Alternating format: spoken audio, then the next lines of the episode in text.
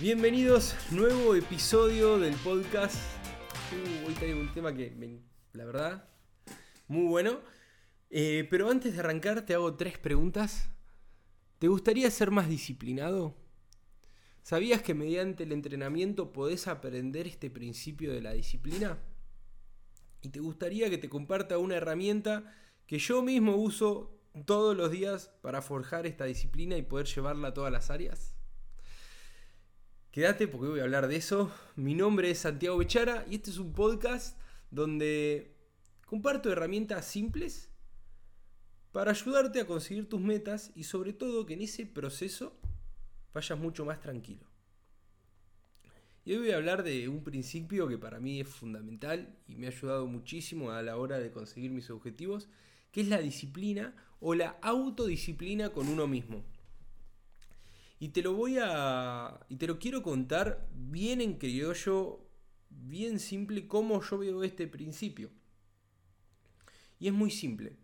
La disciplina se trata de hacer lo correcto, se trata de hacer lo que vos sabés que tenés que hacer, aunque muchas veces no estés motivado o no tengas ganas. Y ahora te voy a tirar un ejemplo. A mí siempre con las personas que trabajo, y en mi Instagram también lo comparto mucho, que a mí en la semana me gusta mucho lo que es el entrenamiento, el entrenamiento físico, y siempre me propongo entrenar seis días de la semana. De esos seis días de la semana que yo entreno, siempre hay cuatro días o tres días que nunca tengo ganas de entrenar. Que no me encuentro motivado, que tengo, prefiero quedarme viendo una serie o hacer algo, salir o juntarme con un amigo. Prefiero hacer cualquier cosa antes de cumplir ese entrenamiento. Pero esos tres días que no tengo ganas de entrenar, lo hago igual. Lo hago a pesar de que no esté motivado, de que no tenga ganas o de que tenga ganas de hacer algo, otra cosa. Y eso es la disciplina como yo lo veo y aplicado a una actividad. En este caso al entrenamiento. De los seis días que entreno, hay tres o cuatro que no lo quiero hacer, pero lo hago igual. Porque es lo mejor para mí. Sé que es lo mejor para mí. Y otra cosa, mientras tanto que escribía este escribía y preparaba el podcast, eh, me di cuenta de algo y te lo voy a llevar esto de la disciplina a otras áreas. Este episodio es el 29, estoy seguro que es el 29, episodio número 29. Y me di cuenta de que, cuando me pongo a hacer pod- el podcast y lo empiezo a preparar y empiezo a grabar, a preparar todo, me doy cuenta que nunca tengo ganas. Los primeros 10 minutos, antes de ponerme con el podcast, antes de sentarme, antes de empezar a hablar, de preparar el micrófono, de preparar todo, nunca tengo ganas de hacerlo. Hace 29 veces, hace 29 episodios que al principio nunca tengo ganas de hacerlo. Después de los 5 minutos yo entro en flow, lo disfruto muchísimo, empiezo a hablar y ¡fua! ahí me encanta. Pero al principio, antes de ponerme a grabar, antes de ponerme a hablar, es sumamente difícil. Pero yo sé que es lo correcto y yo sé que es lo mejor para mí también y sé que cuando ya entro en esa actividad la disfruto mucho. Y quería compartirte esto porque a mí me pasa. Me pasa todo el tiempo. Que cuando me pongo a grabar, los primeros minutos me cuesta muchísimo. Y quiero que te quedes con esto. Que los primeros minutos me cuesta, pero una vez que ya entro en flow, es todo más fácil. Y pasa lo mismo con el entrenamiento y me pasa lo mismo con, con cuando empiezo a grabar el podcast y seguramente que te debe pasar a vos en algo, en algo parecido. E imagínate algo personal tuyo que cuando te sentás a hacerlo te cuesta un montón, pero cuando ya estás, ya estás en esa inercia, en ese flow, vas solo y lo disfrutás. Pero quiero volver acá, al tema de la disciplina, al tema de de hacer lo que te propusiste, aunque muchas veces no tengas ganas. Pero esto acá viene este concepto. Es hacer lo que uno sabe que tiene que hacer, aunque muchas veces no tengas ganas,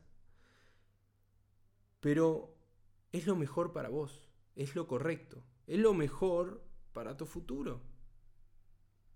Y hay que entender esto. Muchas veces las cosas, y a mí me pasó mucho cuando, cuando arranqué a emprender, que lo escuchaba de mentores míos, que ellos me decían, no, no todo lo que hago me gusta hacer, pero sé que lo tengo que hacer igual. Y, y hoy en día lo veo mucho, hay cosas que las disfruto muchísimo, yo disfruto muchísimo dar una clase, yo hablo, disfruto muchísimo ponerme a hablar con un alumno mío y que me cuente cómo viene y, ayudarlo a que vaya consiguiendo sus metas. Eso lo disfruto muchísimo. Pero hay ciertas actividades dentro del emprendimiento que no siempre son las más divertidas. Y la mayoría de las áreas, en las diferentes áreas de nuestra vida, por lo general hay cosas que no nos van a gustar. Pero es lo correcto. Y eso es la disciplina, la autodisciplina. Hacer lo correcto, aunque muchas veces no, tengamos, no estemos motivados. Y ahora vos capaz me preguntas, Santi, pero ¿para qué hacer lo correcto? Te lo voy a decir, porque es lo mejor para vos, es lo mejor para tu futuro. Y, y algo que quiero hablar y profundizar un poco más en todo esto es entrar no solamente en la disciplina, ir un poco más profundo y entrar en la autodisciplina, que es la disciplina con uno mismo. La auto, y yo siempre hablé de esto, de la autodisciplina, y cuando hablaba de la disciplina me refería a esta.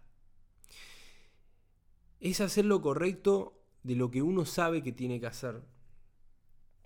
Y te quiero. Y te quiero compartir algo. Seguramente que tenés un trabajo y tenés ciertas obligaciones que cumplir.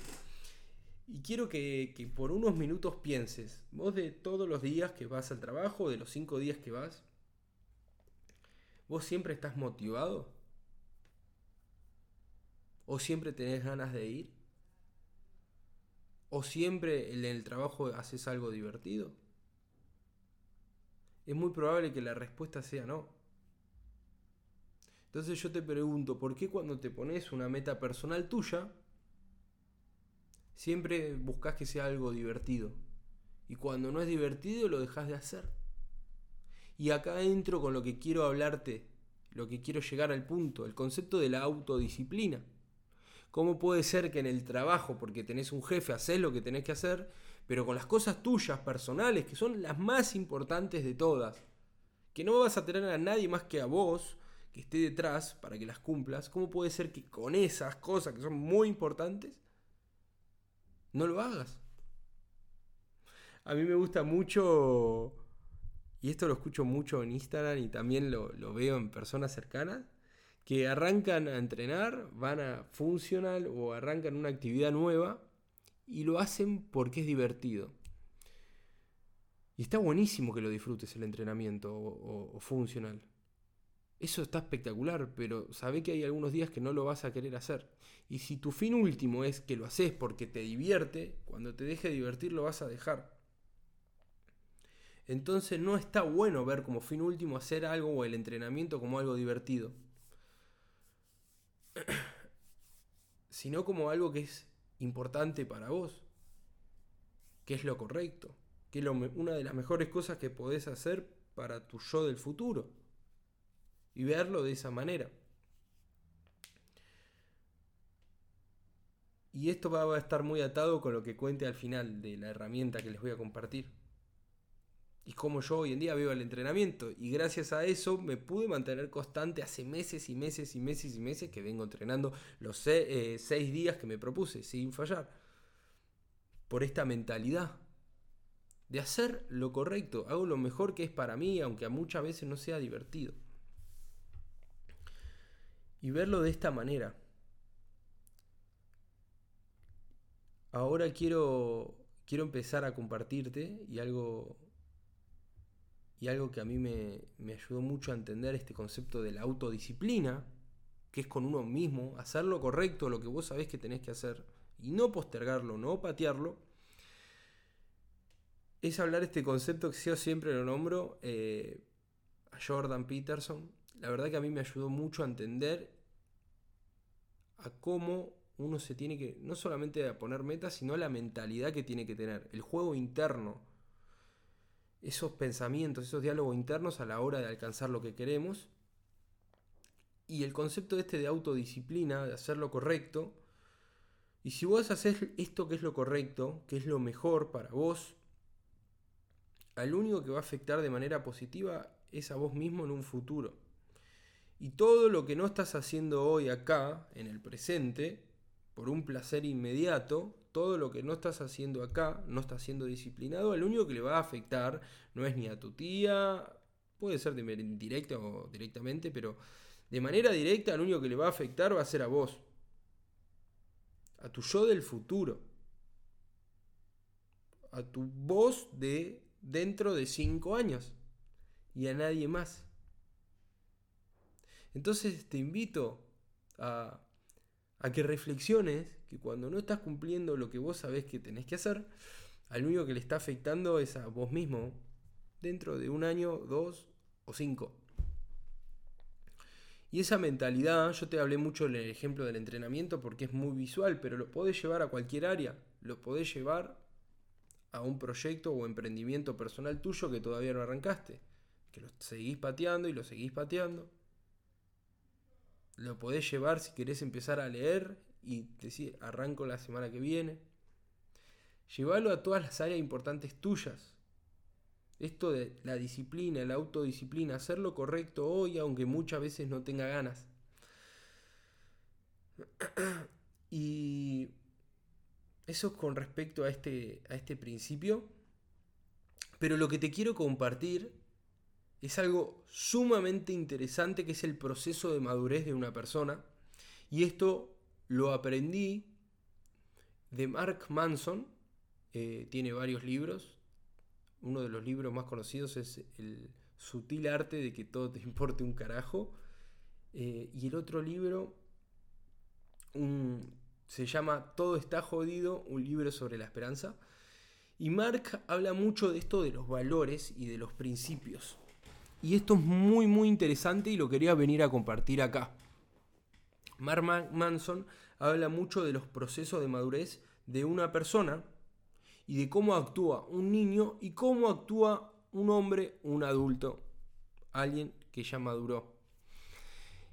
Y es lo siguiente, un niño que muchas veces hay niños adultos, un niño actúa bajo sus emociones.